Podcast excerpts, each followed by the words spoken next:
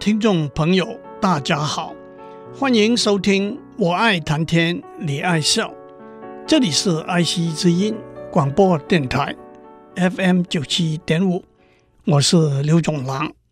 我们讲到如何保护个人资料的隐私权，我们指出这其中一个最基本的原则是提高警觉性，要知道任何资讯。放在网络上就收不回了，任何资讯放在网络上就永远储存在哪里了。另外一个基本的原则是，没有必要资料不要详尽清楚的完全揭露。换句话说，含糊其辞，混淆真相。混淆真相不是撒谎，撒谎是扭曲真相。混淆真相不是加密，加密是隐藏真相。在不同的情形环境里头，都有许多混淆真相的例子。上个礼拜我们讲了在动物界里头的例子，例如昆虫螽斯看起来像一片绿色的树叶，竹节虫看起来像一只枯了的树枝。也讲了在军事上的例子，例如在刘邦和项羽之争里头，明修栈道，暗度陈仓的故事。二次大战的时候，袭击德国的英军飞机，在空中撒出许多小小的铝金属薄片，混淆德军在雷达上收到的讯号的动作。当然，我们比较有兴趣的。是在资讯科技里头混淆真相的例子。上个礼拜我们也讲过，在推特 Twitter 这个社交平台上，如何用大量的没有意义的推文来混淆和一个主题有关的推文。今天就让我们多讲一些有趣的例子，在军事行动、间谍工作。或者黑道往来中，在黑暗里头看不见或者素未谋面的两个人，要相互确认彼此是自己人的一个做法是：第一个人喊出一个密码，表达自己的身份，这叫做挑战 （challenge）；第二个人喊出一个相对应的密码，让第一个人知道他是自己人。这叫做回应 （response）。接下来，第一个人再喊出一个密码，就叫做相应 （countersign），让第二个人知道他的确是自己人，因为他原来的挑战密码可能是窃听来的。让我们看一个具体的例子：第一个人要喊的挑战是天气，第二个人要喊的回应是地方。第三个人要喊的相应是没有，但是在公开场所大声吼叫天气、地方没有这三个密码，不但有点怪异，也会让人马上知道这些是密码。所以间谍们都会用混淆真相的语言把密码说出来。第一个人挑战说：“这种鬼天气实在不好过。”第二个人回应说：“不如赶快找个地方吃中饭吧。”第三个人相应说：“我倒没有什么意见。”换了一个场景，换了两个人。第一个人挑战说：“天气快冷了，马上就是秋天了。”第二个人回应说：“有些地方秋天来得比较早，有些来得比较迟。”第三个人相应说。其实对我那也没有太多分别，这就是混淆真相。喜欢棒球的听众都知道，在棒球比赛中，队员彼此之间或者教练和球员之间都会互相交换讯息。一个例子就是投手和捕手之间约定投手要投怎么样的球。在职业棒球赛里头。投手投出的球的速度高达每小时一百五十公里，大约在零点三秒左右就会到达捕手面前，因此捕手必须预先知道投手会投怎么样的球，好做准备。捕手蹲在本垒后面，在大腿之间伸出若干只手指，代表对投手的建议。例如，一只手指代表快速球，两只手指代表变化球，三只手指代表变速球等等。当然，棒球专家们知道每一种球又有若干不同的变化分类，这样我们就不讲了。但是如果对方有球员站在二垒上，或者对方派了探子在外野看台上用望远镜来看。就可以看到捕手送给投手的信号了。因此，投手和捕手之间必须有一个混淆真相的默契。例如，最简单的是，第一和第二个信号是假的信号，第三个才是真正的信号。至于第几个才是真正的信号，这个默契每隔几局都得改变一下。否则，对方观察了几局之后，就会破解这个默契了。又例如，进攻的一队打击手要打什么球，包括高飞球、触击、短打、不挥棒、等待四坏球保送等等。还有已经上垒的球员要不要盗垒，什么时候开始跑等等。在一垒和三垒的教练。要相互交换信息，再转达给在垒上的球员。交换信息的方法包括摸摸鼻子、拉拉耳朵、调整一下裤子的皮带、脱下又戴上帽子等等。但是在众目睽睽之下，他们都会有一连串好几个动作，其中一个是真的，其他就都是混淆真相的假动作了。接下来，让我讲一个经由定位技术提供行车路线的系统的例子。假设一个人从旅馆 A 出发，要到餐厅甲去吃饭，他只要把出发点 A 和目的地甲输入到系统去，系统就会提供一个最合宜的行车路线。我们假设系统不需要知道使用者的身份。只知道有一个人在他什么时候从旅馆 A 到餐厅甲去，但是正如我们一路讲来，在许多公开的资料里头，这个住在旅馆 A 的人是哪一位有名的政治人物或者大明星，是不难被挖掘出来的。因此，如果提供行车路线的系统的资料是不受安全保护的话，那么，这位重要人物的行车路线就会外泄了。同样，假设有另外一个人从旅馆 B 出发，要到餐厅乙去吃饭，系统也会提供合宜的行车路线，也就知道有某人在差不多同一时间从旅馆 B 到餐厅乙去。想要保密这两个人的行车路线，一个模型是：第一。有一个可靠的第三者，他会扮演中间人的角色。第二，这两个人的行车路线有一个交叉点，譬如说是南门圆环吧。第三者就会向行车系统要求从旅馆 A 到圆环的路线，和从旅馆 B 到圆环的路线，也要求从圆环到餐厅甲。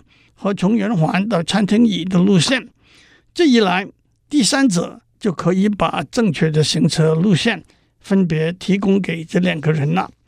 推而广之，如果有好几个旅馆 A、B、C、D、E，有好几个餐厅甲、乙、丙、丁，中间的第三者只要知道从这些旅馆到这些餐厅的路线中间一个或者多个交叉点。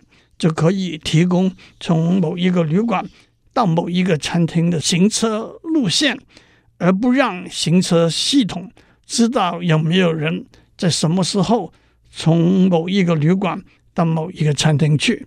这也正是用别人的行车路线来达到混淆真相、隐藏某一个人的行车路线的做法。说到这里，许多人会恍然大悟：这个第三者也不正是在洗钱过程中的白手套吗？让我再讲一个例子：有一个人使用浏览器在 Web 上面搜索资料，进入不同的网站的时候。搜索的记录反映了他许多人格特征，例如他对什么时事议题特别关心，他对旅游的地点的选择，他喜欢的食物、衣服、音乐和书籍等等。二零零五年的一宗事件指出了这个顾虑是大家所关心的。美国司法部向 Google 发出传票。要求递交一个星期内所有搜索指令的记录，和随机的列出按照网页索引进入的网站。Google 拒绝这些要求，也引起了法律上一连串的攻防。面对这个状况，与其使用隐藏或者加密的方法来防止搜索记录的外泄，TraceMeNot。是一个扎装在浏览器上的应用软体 App，它会随机的发出许多搜索指令，和使用者真正使用的搜索指令混合起来。这些搜索指令不但可以动态的改变，也可以依照使用者真正使用的指令产生是真还假的指令，达到花多眼乱。混淆真相的目的。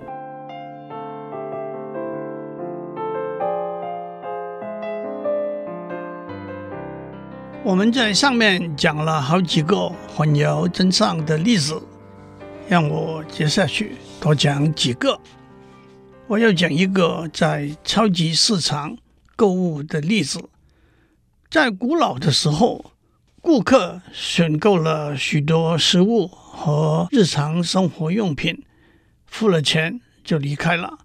当然，超市的电脑会有他购买的东西的清单，但是如果他付现金的话，超市不会有任何他个人身份的资料，顶多知道购物的是孙中山先生或者富兰克林 （Benjamin Franklin） 而已。如果顾客用信用卡付账，那么他买东西的清单就和他存在信用卡里头的个人资料连接起来了。还有一个情形是，有些超市有所谓会员卡，只要登记作为会员购物的时候，就可以享受若干折扣。因此，即使顾客用现金付账，如果他使用会员卡来获得折扣，超市也会把他购物的清单和他在会员卡里头登记的个人资料连接起来。一个顾客购物的记录对超市来说是很有用的资料，但同时对顾客来说，那是应该保护的个人资料。有一个案例是，一个顾客在超市购物的时候摔了一跤，他提出诉讼，要求超市赔偿。超市的律师说：“我们可以公开你购物的记录，你常常购买数量不少的酒，因此你摔跤的时候可能是因为喝酒喝醉了。要避免超市经由会员卡的使用。”建立每一个会员个人购物的资料，一个简单的做法是亲戚朋友之间时常交换会员卡的使用，因此超市就无法把购物的记录和一个特定的会员连接起来。另外一个故事是，有一个超市的会员卡是用条码来验证的。因此，有人就复制了许多份一个会员卡的条码，分给许多人来使用。虽然他原来的目的只是不让超市建立每个顾客个人购物记录的数据库，但是可能就犯了伪造文书的罪行了。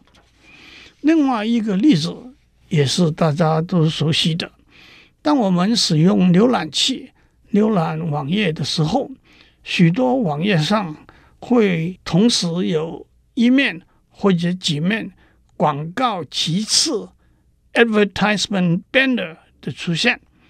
这些广告旗帜是由网络广告公司 （advertising network） 和替要卖广告的客户和网站协商安排的。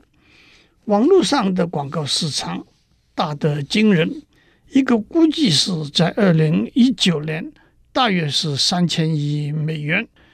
网络广告公司的运作也是非常复杂的，这其中最大的自然就是 Google，它占一千亿；Facebook 占七百亿。阿里巴巴占三百亿，Amazon 占一百四十亿，百度占一百二十亿等等。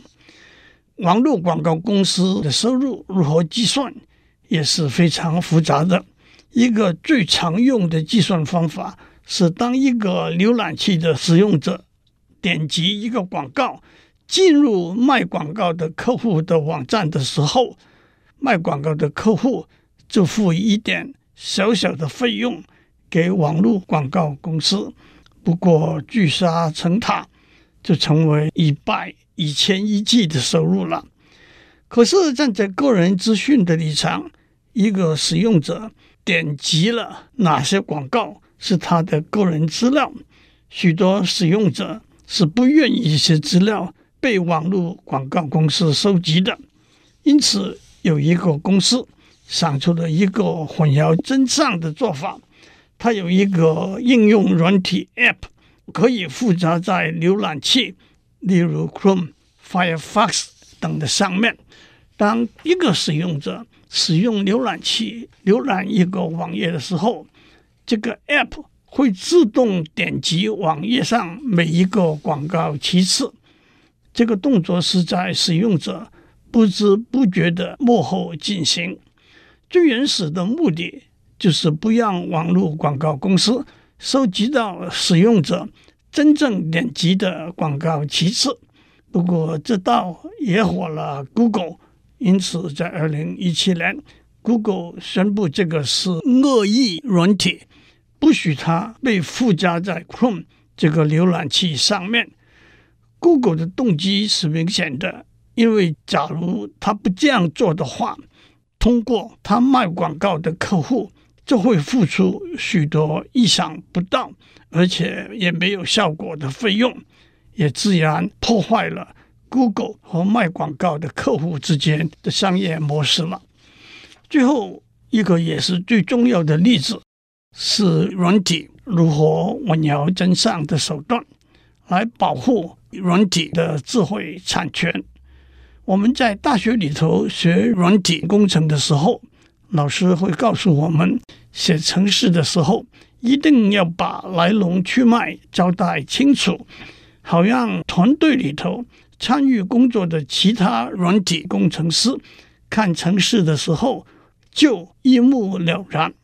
但是和这个做法相反的是，当我们把程式公开之后，别人也就可以看懂了。一个程式的逻辑思路，从而模仿制作一个功能相同的城市，也就是所谓反向工程 （reverse engineering）。防止别人反向工程的一个做法，就是混淆原来的程式。让我举一些最简单的例子：第一，我们在程式中使用的变量名字 （variable name）。通常是要清晰的反映它所代表的数字的意义。另一个在工资计算的程式中，salary、performance、seniority 等都是恰当的名字，但是把它们改为 A、B、C、D，别人就比较不容易看出来工资计算的公式了。第二，例如有一个指令是 x 等于一，我们可以把它改成。A 等于三，b 等于 a 乘 a，c 等于 a 乘 b，d 等于括弧 a 减一括弧乘十三 x 等于 c 减 d，那就是三乘三乘三减二乘十三等于二十七减二十六等于一。此外，还有其他更复杂的混淆真相的手段，我们就不多讲了。祝您有个看得清楚、想得清楚的一天。